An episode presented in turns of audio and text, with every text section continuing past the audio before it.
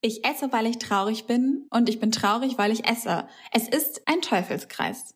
Zitat von Fat Amy, aka Rebel Wilson in Pitch Perfect. Jessie. Ich kann mich sehr gut an dieses Zitat erinnern. ja. Ja, es, ähm, ja es, es beschreibt ja eigentlich ähm, mein Leben irgendwie. Oder? Ja. Also, bist du auch so eine emotionale Esserin? Ah, ich überlege gerade. Ich weiß gerade gar nicht, ob ich nicht eher esse, wenn ich, wenn ich glücklich bin. Also ich glaube, äh, Traurigkeit mhm. löst in mir tatsächlich eher ähm, Appetitlosigkeit aus. Also jetzt, wo ich drüber nachdenke, ist es, glaube ich, mhm. wirklich so.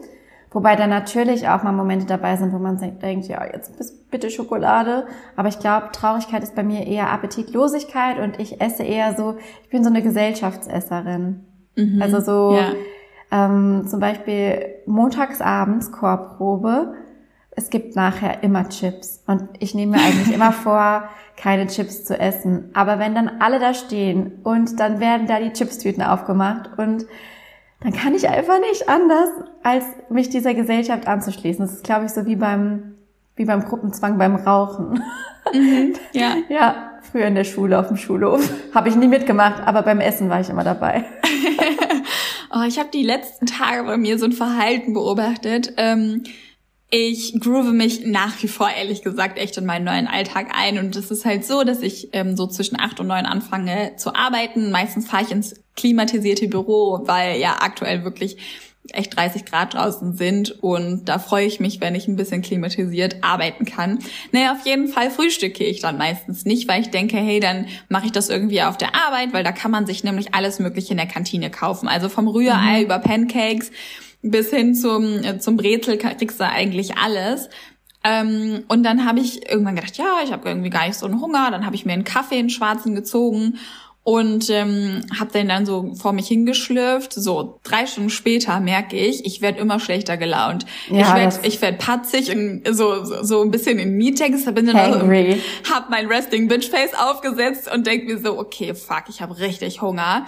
Hatte dann irgendwie noch drei Minuten Zeit zwischen zwei Meetings. Bin dann runter in die Kantine gelaufen. Und was habe ich mir um elf Uhr dann geholt als erstes Essen am Tag? Twix. Ja, geil. Stehe ich im Fahrstuhl, neben mir meine Kollegin, äh, der ich gerade erzählt habe, ich hole mir noch schnell was zu essen. Sie guckt mich an, dein Ernst? Ein Twix? das ist jetzt dein Essen?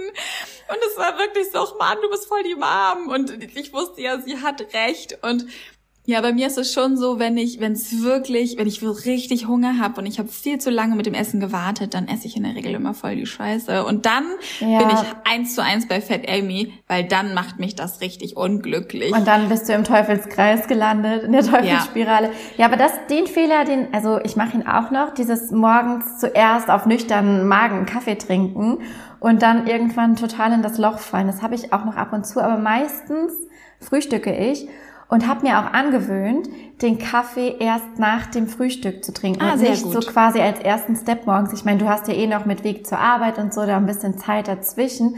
Aber bei mir war es teilweise so, äh, ja, hier zu Hause, gut, klar, Kind fertig machen, da liegt dann auch irgendwie anderthalb Stunden zwischen Aufstehen und Arbeitsbeginn. Aber trotzdem, dann als erstes einen Kaffee auf nüchternen Magen, das ist bei mir Todesstoß.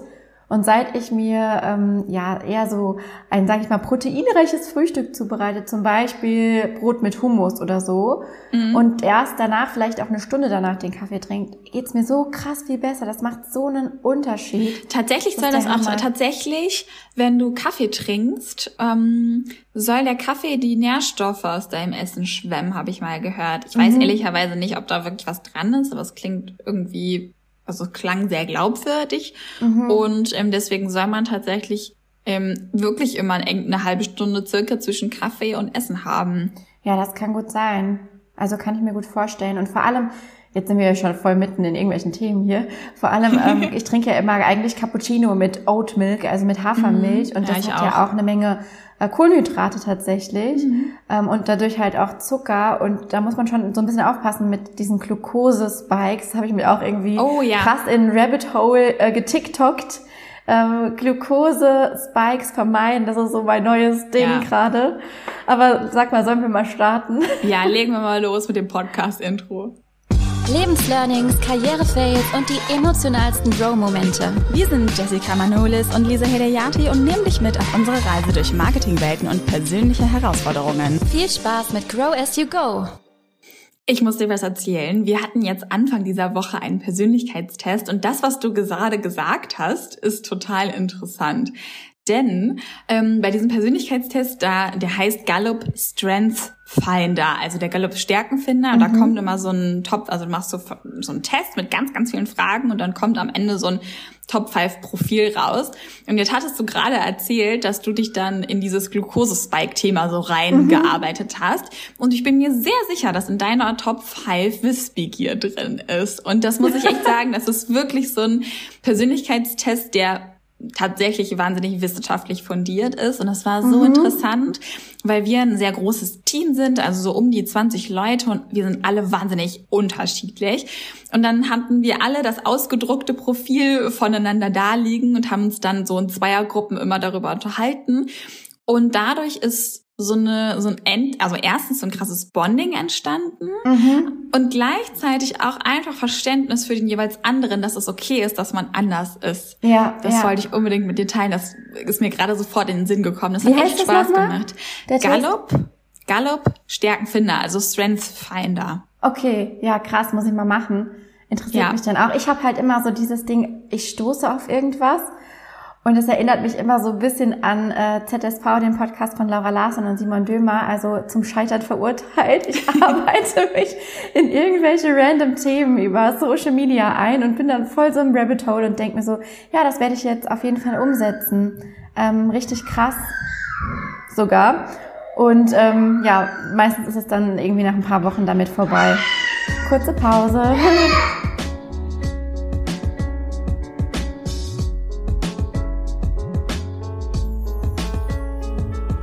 So, jetzt mussten wir gerade eine kurze Sendepause machen. Jetzt kam gerade hier meine Tochter reingestiefelt. Transparency on point.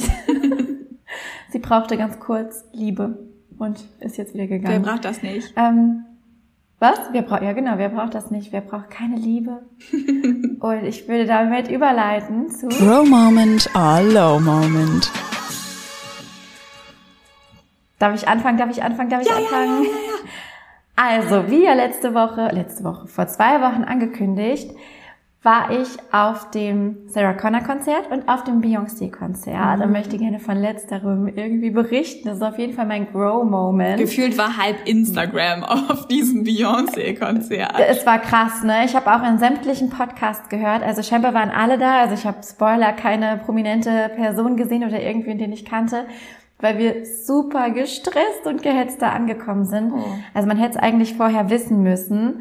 Wir sind so früh losgefahren mit dem Auto, aber die Parkplatzsituation und die Stausituation war natürlich heftig. Mhm. Und dann haben wir äh, kurz bevor wir eigentlich auf dem richtigen Parkplatz waren, einen entscheidenden Fehler gemacht und sind in die falsche Straße eingebogen, die eine Einbahnstraße war. Und oh wir Gott. kamen da wieder vor noch zurück und standen wirklich quasi neben uns eine Straße schon das Stadion, aber wir mussten ja mit das Auto irgendwo abstellen. Ja.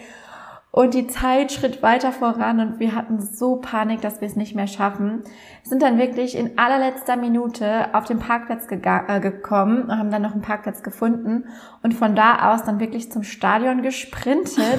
Und dieser, oh Gott, es, also man könnte es sich nicht besser ausdenken, aber wir sind in der Minute quasi die Treppe hoch ins Stadion rein auf den Rang gekommen, als Beyoncé gerade aus der, aus dem Loch in der Bühne hochfuhr.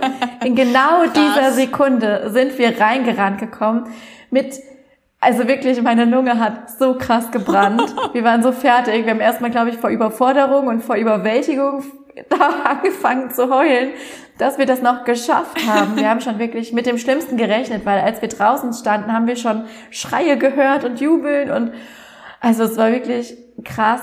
Naja, und dann war halt Beyoncé. Also dann war halt ähm, dieses Konzert. Und es war auf jeden Fall, und deswegen Grow Moment, auf jeden Fall ein Erlebnis, mhm. das mal irgendwie äh, miterlebt zu haben, obwohl ich jetzt auch nicht persönlich der größte Beyoncé-Fan bin ich kannte auch äh, zugegebenermaßen sehr wenige Texte. Damit war man, glaube ich, so ein bisschen Außenseiter, weil irgendwie die ganze Halle ständig mitgesungen hat. Dabei hatte selbst Beyoncé selbst einen Teleprompter mit dem Text, also eine riesige Leinwand quasi gegenüber von der Bühne, wo sie dann den Text auch nochmal drauf hatte. Ähm, aber ja, das einfach mal zu erleben, es war schon krass, die, die Show und äh, also akustisch fand ich es ganz, ganz heftig, weil man konnte wirklich teilweise nicht so viel verstehen, weil im Stadion es einfach so gerückkoppelt hat, also beziehungsweise so gehalt hat, dass man ja, dass, dass sich das alles so hochgeschaukelt hat, gerade gegen Ende war der Sound, fand ich, super schlecht. Mhm. Man darf wahrscheinlich aber jetzt auch nicht zu viel Schlechtes sagen. Ähm, Klar, du darfst alles ja. sagen. Sonst kriege ich nur Ärger von den Hardcore-Fans.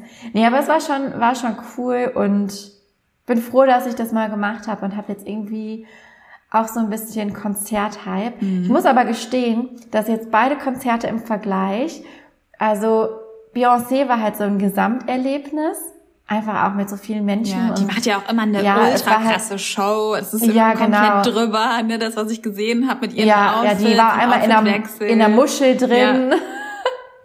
Sie hat dann auf der Bühne noch ein Gender Reveal quasi gemacht und so.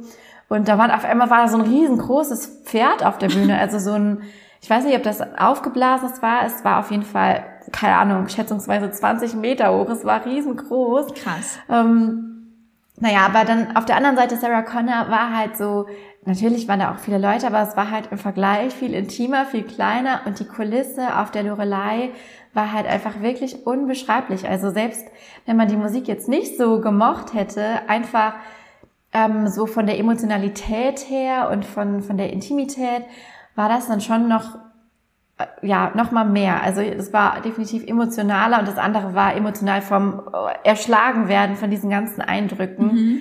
Aber äh, ja, ich habe so ein bisschen Konzertlust bekommen und glaube, ich werde mir in den nächsten Monaten noch mehr Konzertkarten kaufen. Ja, und im Vergleich, da wolltest du gerade ja. sagen, wie, wie war es im Vergleich zum Sarah Connor Konzert für dich? Also ich finde fast unvergleichbar miteinander, deswegen mhm. auch. Also ähm, wie gesagt, Beyoncé war so ein Gesamteindruck einfach und natürlich ein Weltstar, eine ganz andere Kategorie. Und Sarah Connor, da waren halt super viele Familien, da waren halt viele Kinder und das war halt so ein intimes, fast schon privates Konzert, obwohl natürlich auch total viele Leute waren, aber beides miteinander verglichen. Ähm, war beides auf jeden Fall sehenswert und äh, hörenswert und bin froh, dass ich beides gemacht habe. Cool. Ja. Oh, ich war schon ewig nicht mehr auf einem Konzert. Wir haben jetzt Gregory Porter Tickets gekauft, also ich mit meinen Freundinnen für Dezember, da ist er in Düsseldorf. Mhm. Das wird dieses Jahr voraussichtlich vielleicht sogar mein einziges Konzert, bis zumindest bislang. Ich habe das noch gar nicht so wieder in meinem relevant Set ja. der Optionen, die man so machen kann. Ich habe das sind echt noch so ja. Corona-Nachwehen. Ja, und ehrlicherweise sind das auch voll die weirden Situationen. Also ich muss sagen, beides war ja jetzt quasi Open Air. Stadion ist ja auch irgendwo Open Air. Ich glaube, mhm. in einer geschlossenen Halle hätte ich mich deutlich unwohler mhm. gefühlt.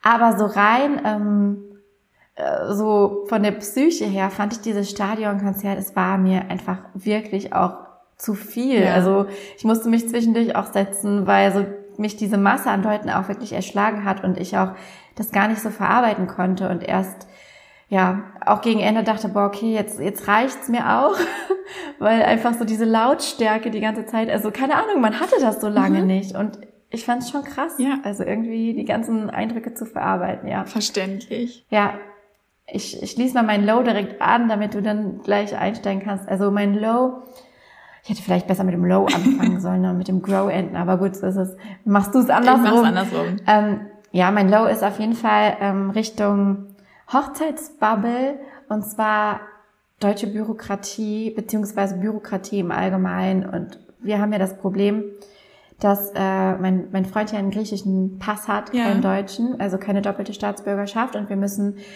einige Dokumente ranschleppen, nicht nur von ihm, sondern auch anders. Auf der anderen Seite will das griechische Amt, oh Gott, CH ist CH, ne?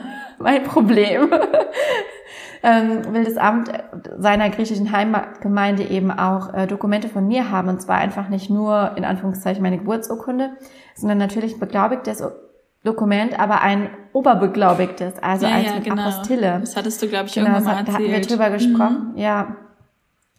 Und ich hatte, oh, also ich habe in den letzten Wochen wirklich so gar keine Muße gehabt, diese Hochzeit zu planen. Ich habe fragen alle meine Freundinnen alle paar Wochen, ja, hast du schon Kleidung gekauft? Äh, was sollen wir machen? Was wünschst du dir? Ähm, wie sollen wir das äh, den Tag den vorbereiten? Wie plant ihr das? Auch meine Eltern fragen und äh, ja, Elias Eltern natürlich.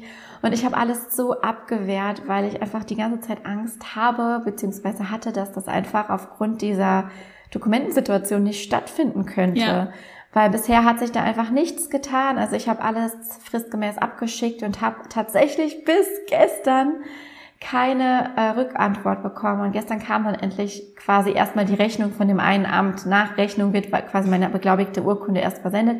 Habe ich natürlich sofort überwiesen.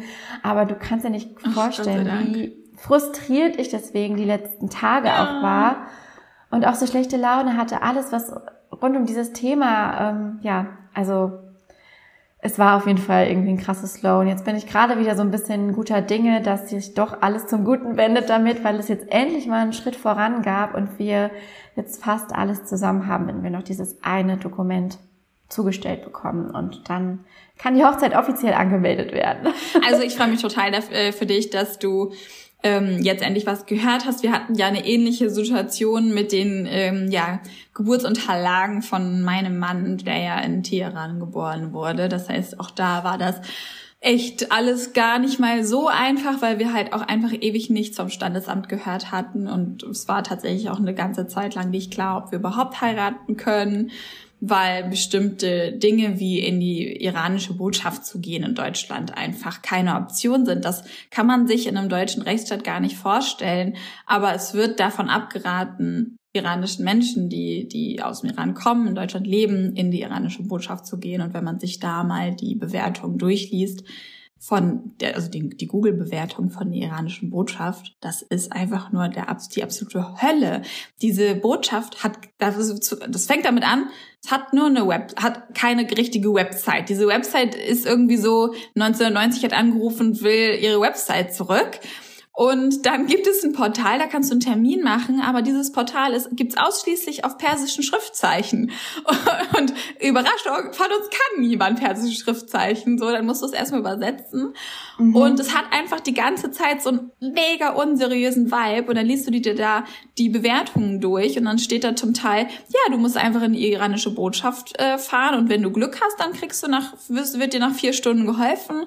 Aber es ist auch nicht so sicher. Es kann halt auch sein, wenn du noch, wenn mhm. du noch wehrpflichtig bist und das bist du, ähm, ich glaube, bis 40, es sei denn, dein Vater ist schon gestorben, was in dem im Fall jetzt von Harmon, ähm, im Falle von Harmon jetzt wirklich der Fall ist, aber ähm, okay, mehrköpfiger Ersatz. Aber anyway, auf jeden Fall, ähm, ja, haben wir dann gesagt, ey, nee, sorry, also unter den aktuellen. Gegebenheiten da im Land machen wir das nicht und hatten dann Gott sei Dank Goodway aus dem Standesamt, haben dann eine andere Lösung für gefunden, aber das waren halt auch wirklich mehrere Monate, ich glaube drei Monate, wie sich das hingezogen hat, bis wir wussten, okay, wir finden jetzt eine andere Lösung, ohne nach Frankfurt zur Botschaft zu fahren. Ja, und das Ding ist, du kannst ja auch gar nicht, also länger auf oder weiter vorne anfangen, weil die Dokumente ja auch meistens nicht älter als sechs Monate sein dürfen.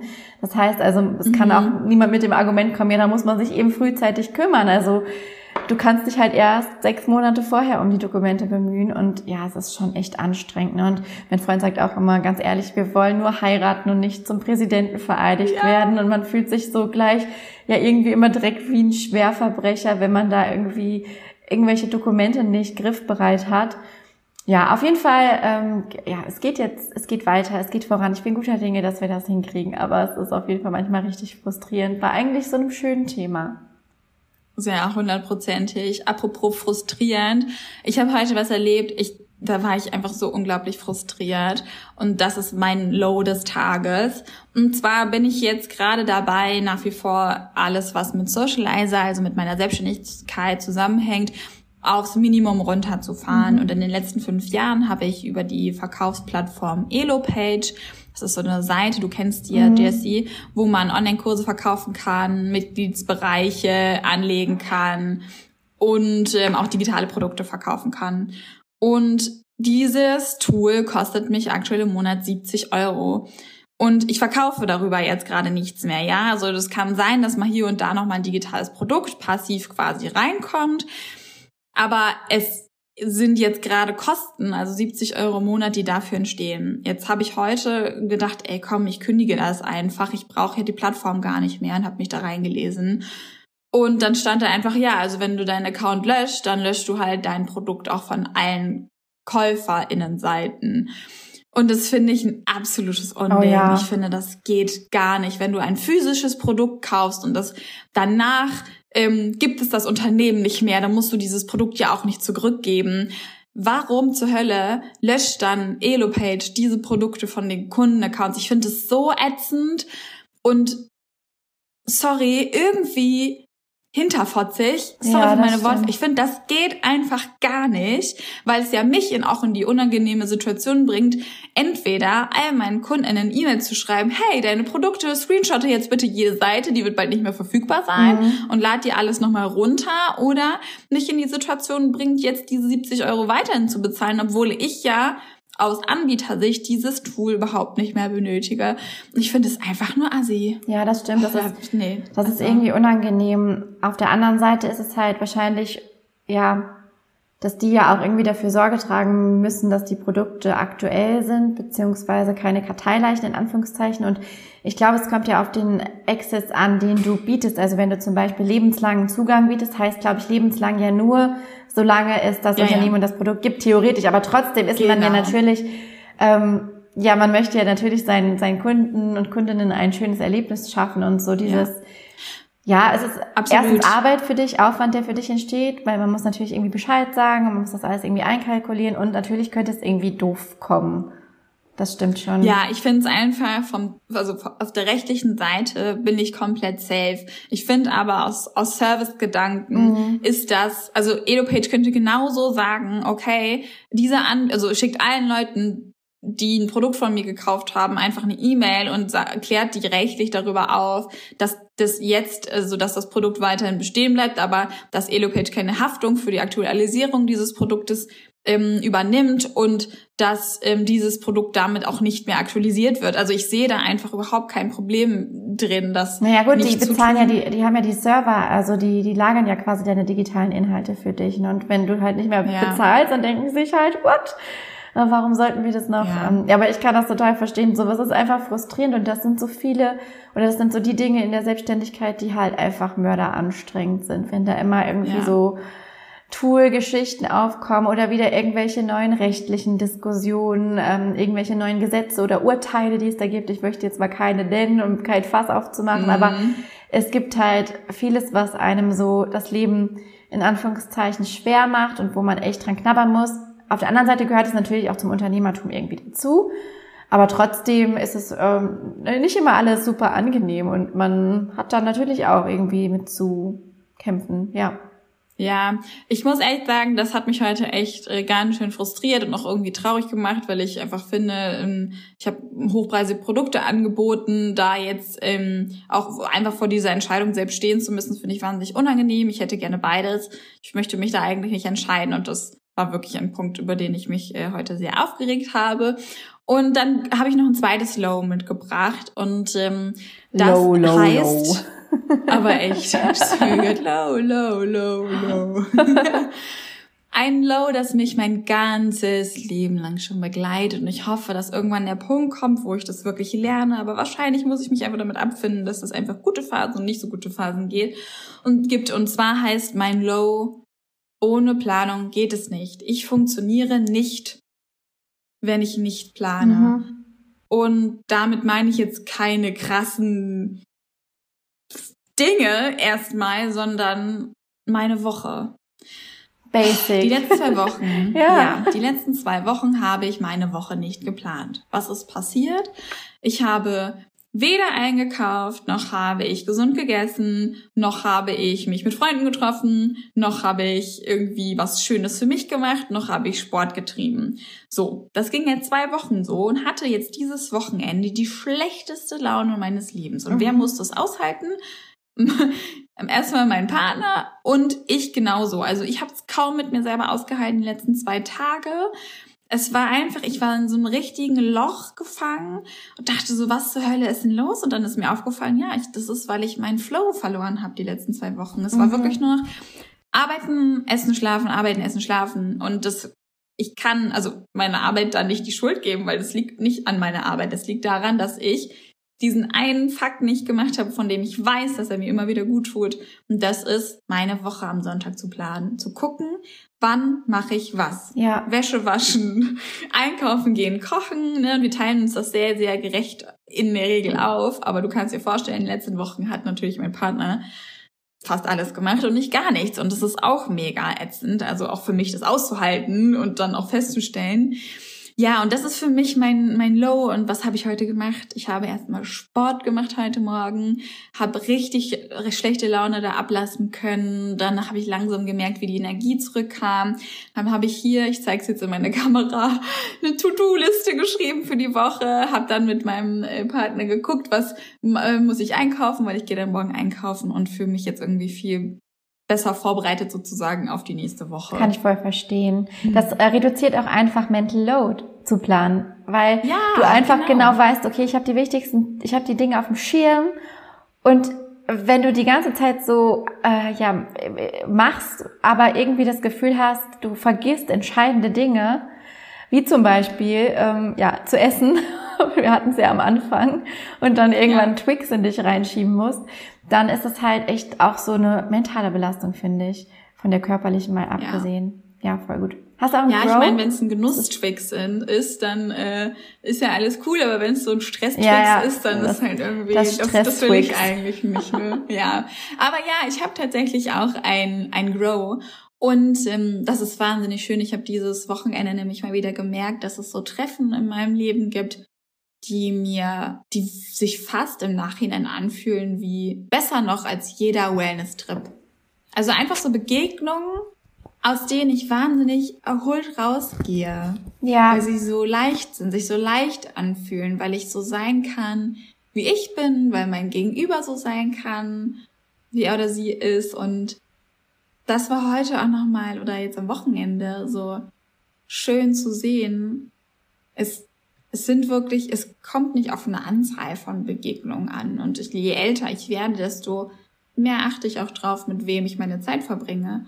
Es kommt für mich viel mehr auf die Tiefe an mhm. der Begegnung, die ich habe und der Beziehungen. Und spannenderweise ist das auch etwas, also ähm, einer meiner Top 5 bei diesem Gallup Strength Finder war, mh, mm, das hieß irgendwie ähm, äh, Bindungsvermögen oder mhm. so. Und das ist tatsächlich genau diese Charaktereigenschaft, dass ich allein von meinem Charakter her jemand bin, dass ich eigentlich nicht so viele, dass ich nicht so viele Kontakte brauche, sondern dann eher in die, in die Tiefe gehen ja. kann. Und das war voll die schöne Erkenntnis, dass ich richtig gemerkt habe, ah, die Woche war wahnsinnig stressig. Aber dieses Treffen, was ich dann hatte, das hat dann irgendwie so ganz, ganz viel wieder wettgemacht. Ja, kann ich auch total nachvollziehen. Ich habe da äh, gleichen Gedanken gehabt, beziehungsweise auch mit einer Freundin drüber gesprochen. Was mich immer total erleichtert oder entlastet bei so Treffen ist, wenn man Freunde hat, mit denen man quasi, also ich weiß nicht, ob es jetzt Sinn ergibt, was ich sage, aber mit denen man zusammen allein sein kann. Also ja. kennst du das halt so Treffen, wo man Bock drauf hatte, wo man auch vielleicht die Person noch nicht so mega gut kennt, wo man dann vielleicht irgendwie ein spannendes Gespräch mitnimmt, was aber mental manchmal total anstrengend ist, also für mich zumindest. Mhm. Oder auch dieses ja. Socializen an sich ähm, manchmal total anstrengend sein kann. Aber dann gibt es halt auch Freunde, mit denen kann man sich einfach treffen und auch einfach zu Not zu zweit oder zusammen Jetzt auch mit Kindern ist es nochmal irgendwie anders, aber man kann zusammen auf der Couch gammeln und man muss sich nicht dafür schämen, dass vielleicht gerade das Kind total einen Crash hat oder irgendwie man selber vielleicht auch schlecht gelaunt ist, sondern man kann irgendwie wie zusammen mhm. so allein sein. Und ja, das finde genau. ich äh, auch immer total gut und wertvoll, wenn es solche Treffen gibt. Dann war man nicht alleine, aber ja, man trotzdem irgendwie in Gesellschaft und das ist total entspannt, finde ich. Ja, genau. Das waren unsere Lows and Grows. Mhm.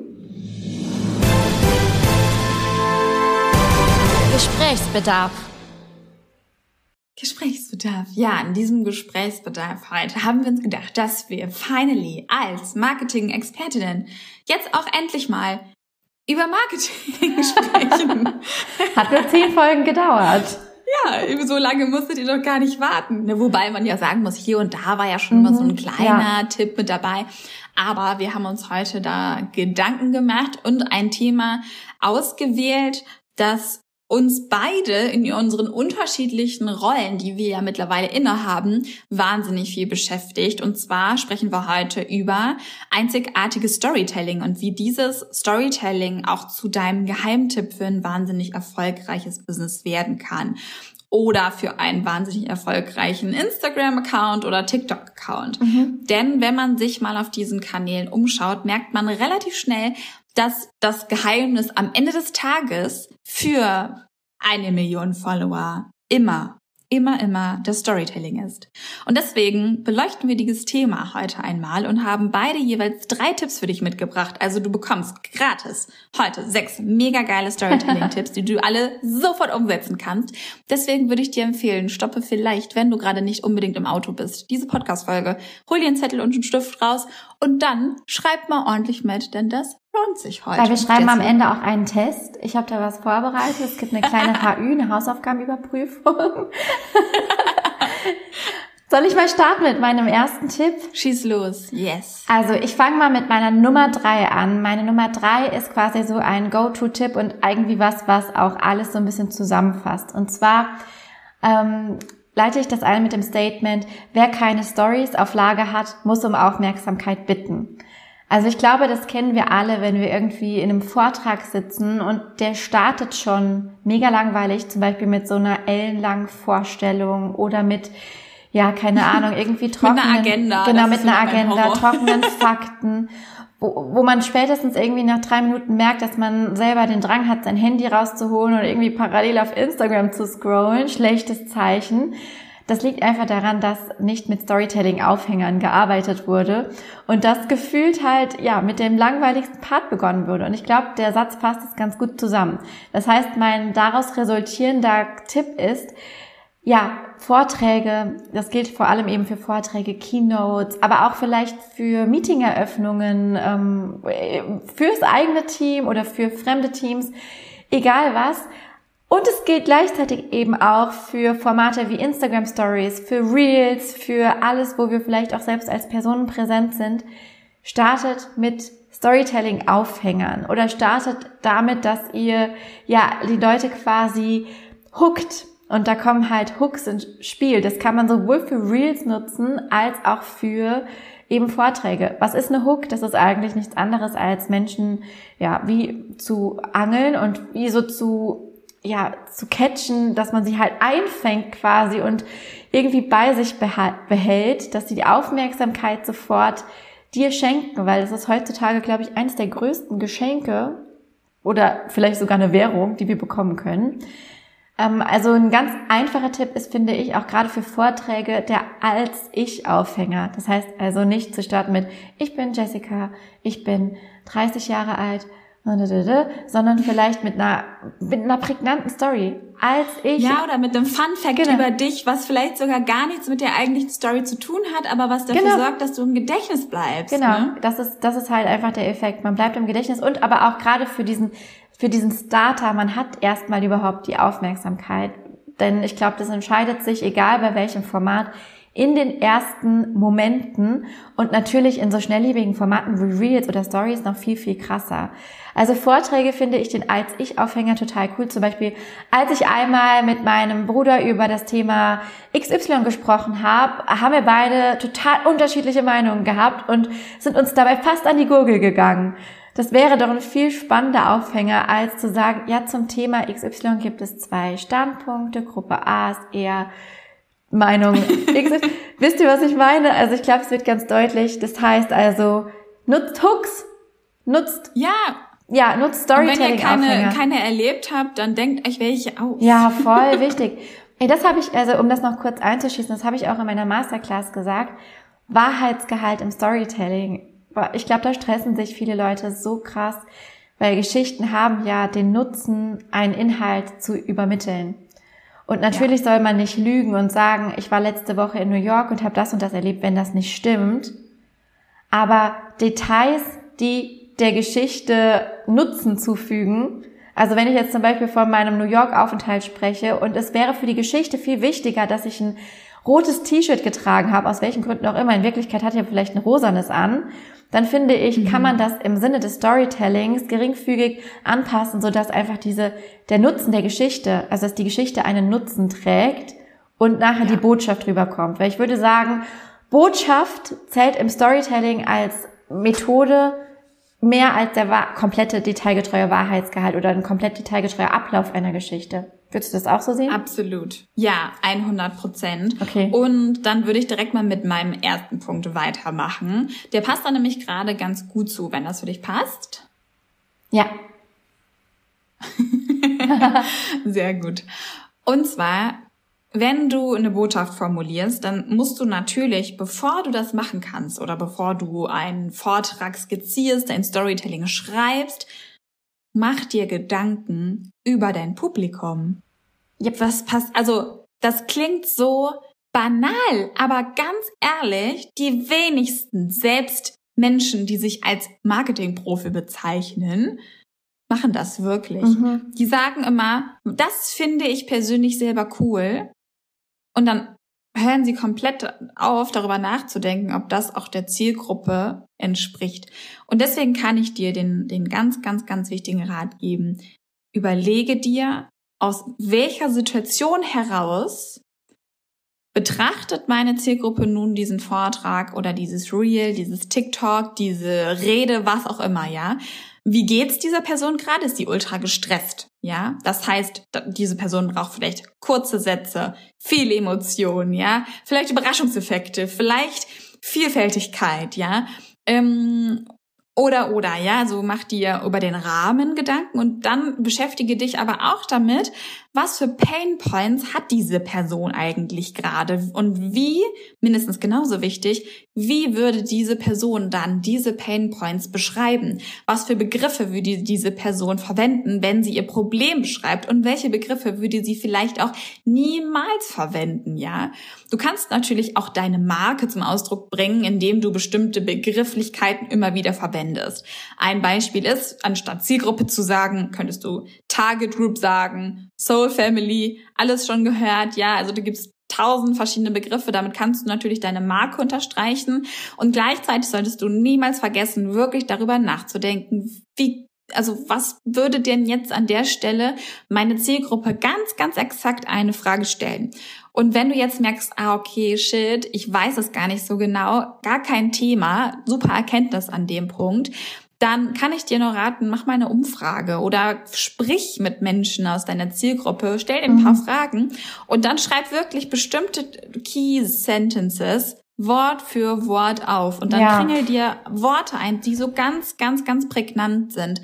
Und die kannst du dann in dein Storytelling mit einfließen lassen. Voll wichtig. Ich würde da wirklich auch den Tipp geben, so einfach ein Dokument, äh, Word-Dokument oder irgendwas, Notion-Seite aufzumachen und das immer, wenn einem was dazu einfällt, zu ergänzen. Also da quasi wirklich wie so eine kleine Studie zu führen, wo man einfach die Sätze hm. reinballert wie so ein Archiv, ähm, dass man das auch nicht vergisst, weil ich glaube auch so dieses klassische Kundenavatar-Ding, was ja viele mhm. gerade am Anfang, zum Beispiel bei der Gründung machen, sich Gedanken über den Kundenavatar machen, das muss man eigentlich wenn man es genau nimmt, ständig anpassen und ständig damit weiterarbeiten, weil gerade am Anfang weiß man noch gar nicht so viel über den Kundenavatar, wie man das halt im Laufe mhm.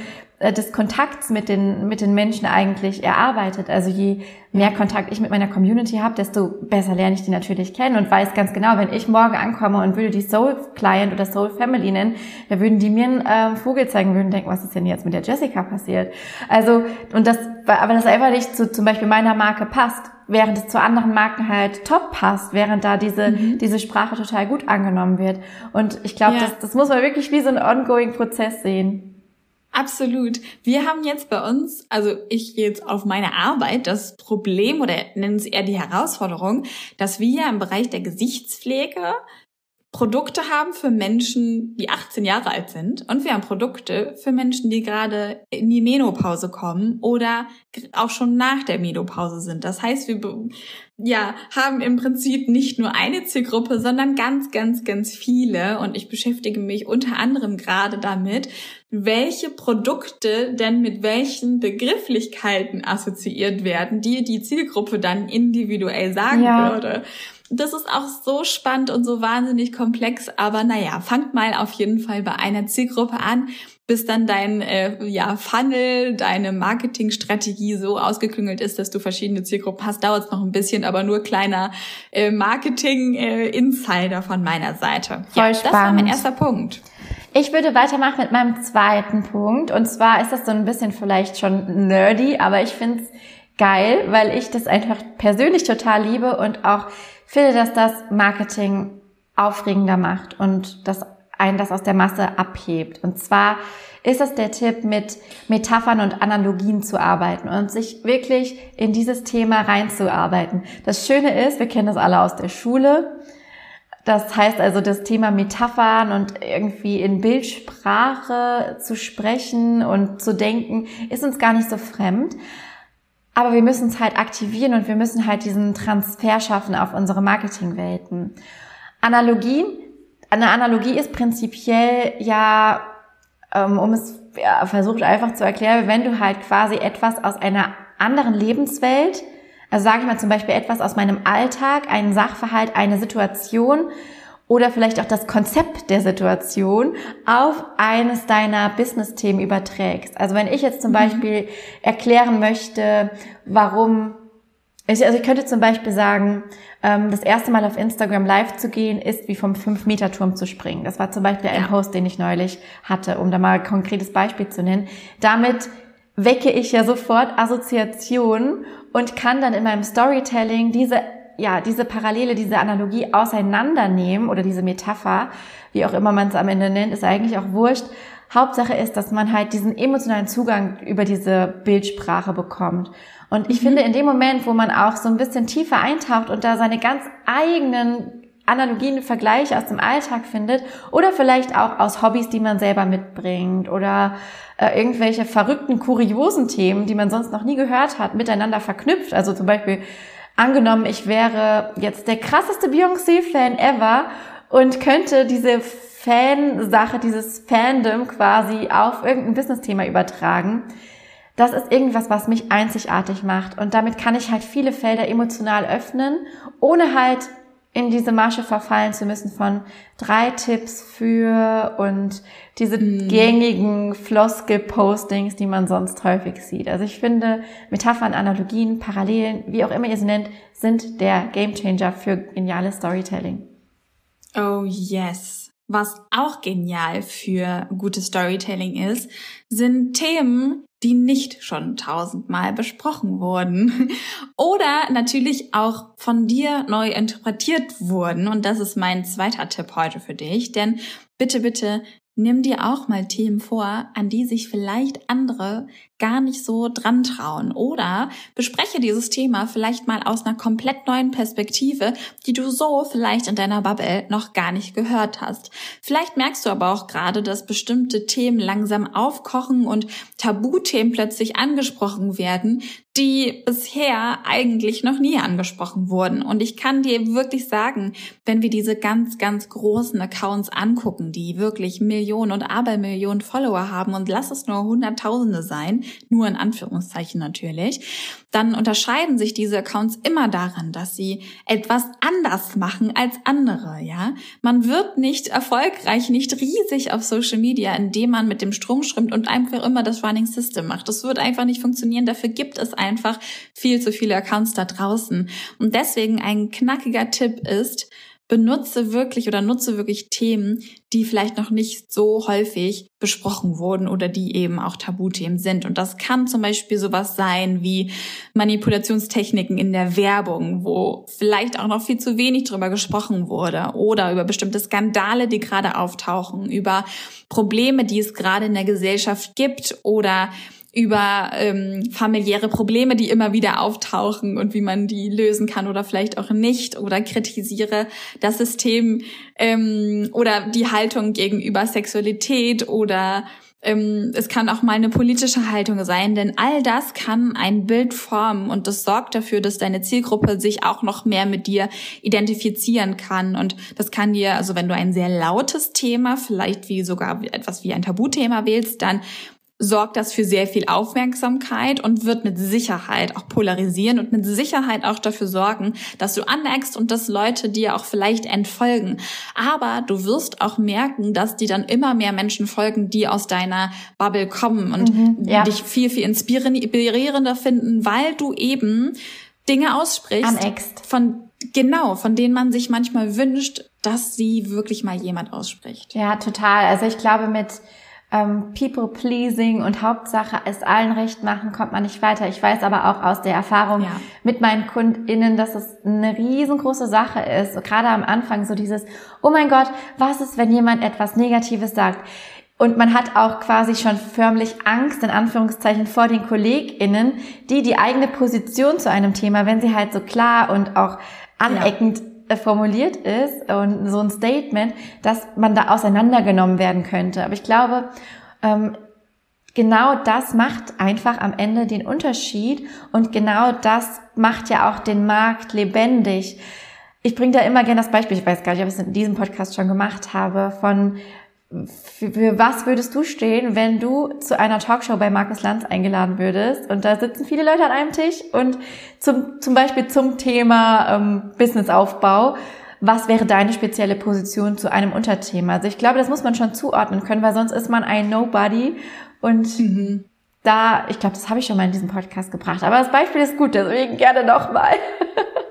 ich fand das eine ziemlich, ziemlich geniale Assoziation. Also ja. vielen Dank dafür. Ja, ich wollte gerade noch einen Punkt anbringen, aber den habe ich gerade leider vergessen. Die Sommerhitze. Es ist aber auch wirklich heiß hier. Ich habe extra, damit der Sound besser ist, hier alle Türen zugemacht. Ja, bei mir ist es auch super wahnsinnig heiß. heiß im Büro. Ich habe extra die Klimaanlage ausgemacht. Ja. Und stell dir mal vor, einige unserer HörerInnen, die werden jetzt definitiv diese Folge irgendwann im Winter hören und denken sich gerade so, eure Probleme hätte ich gern. Ja, das stimmt. Vielleicht kann man diesen Punkt ganz gut noch mit äh, dem, dem Stichwort Haltungsmarketing zusammenfassen. Ich finde, das oh ja. bringt es eigentlich ganz gut auf den Punkt. Also ich glaube, Haltung zu zeigen und auch Bewussthaltung zu politischen Themen unserer Zeit, also zu gesellschaftlichen Krisen, whatever zu zeigen, ist wichtiger denn je. Und ich finde das einen sehr guten Punkt von dir. Bin ich dran? Ja. Ja. okay, mein, mein Punkt Nummer eins, und das mag jetzt auch vielleicht basic klingen, ist der Tipp beim Storytelling bitte die Persönlichkeit nicht außen vor lassen. Also mach es persönlich und ich glaube, die größte Angst ist so, ich möchte aber nicht so viel über mein Privatleben verraten, bla bla bla bla bla.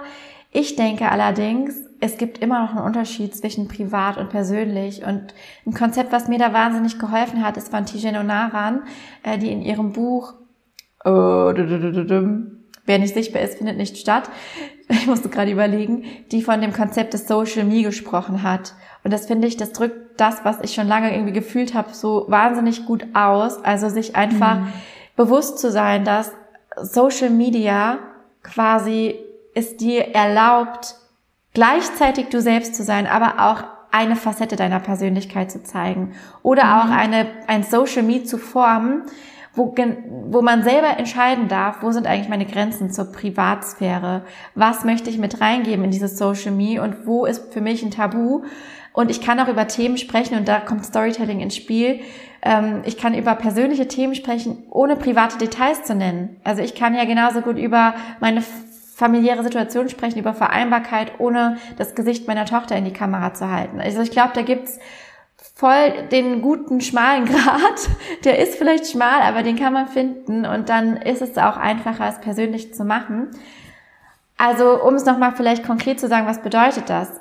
Anstatt nur irgendeinen Tipp zu geben, anstatt halt, das habe ich eben schon mal gesagt, immer nur die berühmt-berüchtigten drei Tipps für irgendwas zu posten, obwohl wir das heute lustigerweise lol selbst machen. Jeder hat drei Tipps mitgebracht. Aber Mix selbst. Merkst du. Ja, wir reichen es ja noch mit unseren eigenen Erfahrungen an und ich glaube, da liegt der Unterschied. Also anstatt einfach nur plakativ und oberflächlich einfach irgendwelche Tipps rauszuhauen, das Ganze auf eine persönliche Ebene zu bringen und zum Beispiel sowas beschreiben wie, wie ich in drei Tagen XY erreicht habe oder was meine größten Fehler auf der Reise hin zu XY waren. Also quasi die eigene Persönlichkeit nicht immer rauszuhalten, denn die Leute wollen ja wissen, dass du die Expertin oder der Experte für dein Thema bist. Und da will man einfach auch wissen, dass du selbst vielleicht gewisse Erfahrungen gemacht hast oder deine KundInnen das gemacht haben, wie auch immer. Die Persönlichkeit und auch so persönliche Nuancen, wie zum Beispiel mein Beispielthema mit der Vereinbarkeit. Das gehört einfach dazu, dass man sowas findet, was bei der Community ankommt. Ja, yes. da so mal ganz grob zusammengefasst. Sehr, sehr gut. Mein letzten Punkt möchte ich einleiten mit folgendem Zitat. Last but not least, I want to thank me. I want to thank me for believing in me. I want to thank me for doing all this hard work. I want to thank me for having no days off. I want to thank me for never, never quitting. Und das hat, das ist Teil von einem Stück von Snoop Dogg. Und damit möchte ich den Punkt sei mutig für dich einleiten. Denn was Snoop Dogg hier macht, ist sich selber zu danken. Und selbst das ist in unserer Welt manchmal gar nicht so selbstverständlich. Könnte sogar schon fast überheblich wirken, oder? Und ich finde das so schön. Also ich liebe, liebe, liebe dieses Zitat. Ich weiß nicht, ob du das kennst, Jessie. Aber ich liebe es, dass es so eingeleitet ist und ich möchte dich damit einfach da draußen und euch da draußen mit empowern, einfach auch mal euer Ding zu machen und ja, ich weiß einfach aus Erfahrung, dass Mut sich immer auszahlt. Mut wird immer dazu führen, dass du etwas dazu lernst und im Storytelling bedeutet Mut, wie eben auch schon bei der Themenwahl zum Beispiel ausgesprochen, dass du dich für Themen entscheidest, die eben außerhalb deiner Komfortzone liegen, aber die Themen sind, über die es, du findest, es unbedingt mal gesprochen werden sollte. Ja, also schau wirklich, wo darfst du mal ein bisschen mutiger sein und wo darfst du auch mal, ja, über deinen eigenen Tellerrand hinausschauen, um vielleicht auch den ein oder anderen, ähm, die ein oder andere Kante in dein eigenes Profil mit reinzugeben. Das war mein letzter Punkt. Perfekt, dann will ich mal zusammenfassen, was wir so gesprochen haben oder wie wir quasi über das Thema ja, Storytelling für dein Content Marketing nachdenken. Also es geht vor allem darum, Persönlichkeit zu zeigen, mutig zu sein, Stichwort Haltungsmarketing, aber auch ja, vielleicht mal anders über Themen nachzudenken. Also nicht so in den gängigen Instagram-Formaten, die man rauf und runter sieht, sondern auch sich einfach mal die Mühe zu machen, ein Thema anders einzuleiten. Zum Beispiel mit einer persönlichen Erfahrung, mit einer persönlichen Geschichte, um die Aufmerksamkeit des Publikums noch besser zu bekommen und sich einfach von der Masse abzuheben. Denn ich glaube, wenn wir beide eins unterstreichen können, dann ist es, Geschichten sind eigentlich, es ist nicht möglich, eine Geschichte nicht emotional zu erzählen, also Emotionalität beim Storytelling irgendwie rauszulassen. Es ist irgendwie sowas, was mitschwingt. Und in dem Moment, wo wir emotional werden, und das bedeutet jetzt nicht immer, dass wir auf die Tränendrüse drücken müssen, aber in dem Moment bleiben wir merkenswert und bleiben in den Köpfen. Und ich glaube, das ist ja am Ende das, worum es auch geht. Und ich finde, das passt das ziemlich gut zusammen. Oder? Yes, vielen Dank. Ich werde dir jetzt mal ein paar Fragen stellen, Lisa. Oh, ja, Bist damit. du bereit? Yes. Lisa und Jessica Da das wird auch wieder, nicht schlimmer. Nee, da, wir, wir sind schon wieder an diesem Punkt. Und ich habe dir ein paar Fragen mitgebracht. Ich guck mal, wie viele ich dir stelle, äh, je nachdem, mhm. wie schnell du antworten kannst. Und zwar die erste Frage ist, welche Phobien hast du? Mm, keine Phobien. Ich habe manchmal eine gewisse Menschen- und Sozialphobie. Ich manchmal, manchmal hasse ich Menschen sehr. Also manchmal ist es eher so, dass ich, weil ich so ein bisschen über so Weltschmerz bekomme, dass ich so, oh, kennt ihr das, wenn man denkt, oh, ich hasse einfach Menschen. Menschen machen einfach ja, die Welt zu einem so schlecht, so viel schlechteren Ort. Voll. Ähm, also das habe ich ganz oft, dass ich denke, ich hasse Menschen. Ja. Und ähm, Tatsächlich sowas wie Spinnenphobie, Schlangenphobie, sowas habe ich gar nicht. Nee. Ähm, nee, das war's. Menschen hab, hauptsächlich. ja, ich bin da drauf gekommen, weil ich habe tatsächlich, also Schlagen sind bei mir so ein ganz kritisches Thema. Also alle Tiere ohne Beine sind schwierig, wobei Regenwürmer sind okay, die sind süß. ähm, aber ja, ich habe irgendwie eine neue Phobie entwickelt. Und das ist auch TikTok schuld, Mann. Da kriegt man manchmal Videos, die man besser nicht sehen will. Und zwar ist das die Phobie, die Angst davor, dass Maden in meinem Essen sein könnten. Ah. Das ist so ekelhaft, weil ich irgendwie bei TikTok so Videos gesehen habe, wie irgendwie in Cashewkernen Maden drin waren und so. Und seitdem habe ich den Drang, immer alles, auch Obst, irgendwie aufzuschneiden. Auch gerade bei Himbeeren oder Kirschen und so. Boah, das ist so schlimm. Ich hoffe, ich werde das irgendwie wieder los. Wenn nicht, dann muss ich mich therapieren lassen. Das ist eine ganz schlimme Phobie. Aber nur so zur Info, also Maden, die können in deinem Körper nicht überleben in der Regel. Die werden sofort von der Magensäure in deinem Körper zersetzt und sind bestimmt auch sehr proteinreich. Das heißt, selbst wenn du sie verschlucken ja. solltest, ist es vielleicht sogar gesund. Ja, aber ich finde es trotzdem, ja, keine Ahnung, da kann ja. ich irgendwie nicht so gut mit umgehen. Ich hasse auch, ja, wenn die in der Biomülltonne sind. okay, nächste Frage. Wenn du dir einen, also du kennst Haus des Geldes? Nein. Nein, also ich okay. habe ich hab die erste Folge mal angeguckt, aber ähm, leider noch nie weiter geguckt, weil ich zu dem Zeitpunkt, es gab einfach zu viele geile Serien zu dem Zeitpunkt okay. auf Netflix. Dann muss ich, dann muss ich dir das erklären. Haus des Geldes, da haben alle äh, Charaktere, also alle dieser dieser Bande quasi, ähm, Spitznamen beziehungsweise Decknamen und sind nach Städten benannt. Also da heißt zum Beispiel eine Tokio, dann heißt eine, ähm, okay, jetzt fällt mir kein weiterer mehr ein, Moskau heißt eine und so.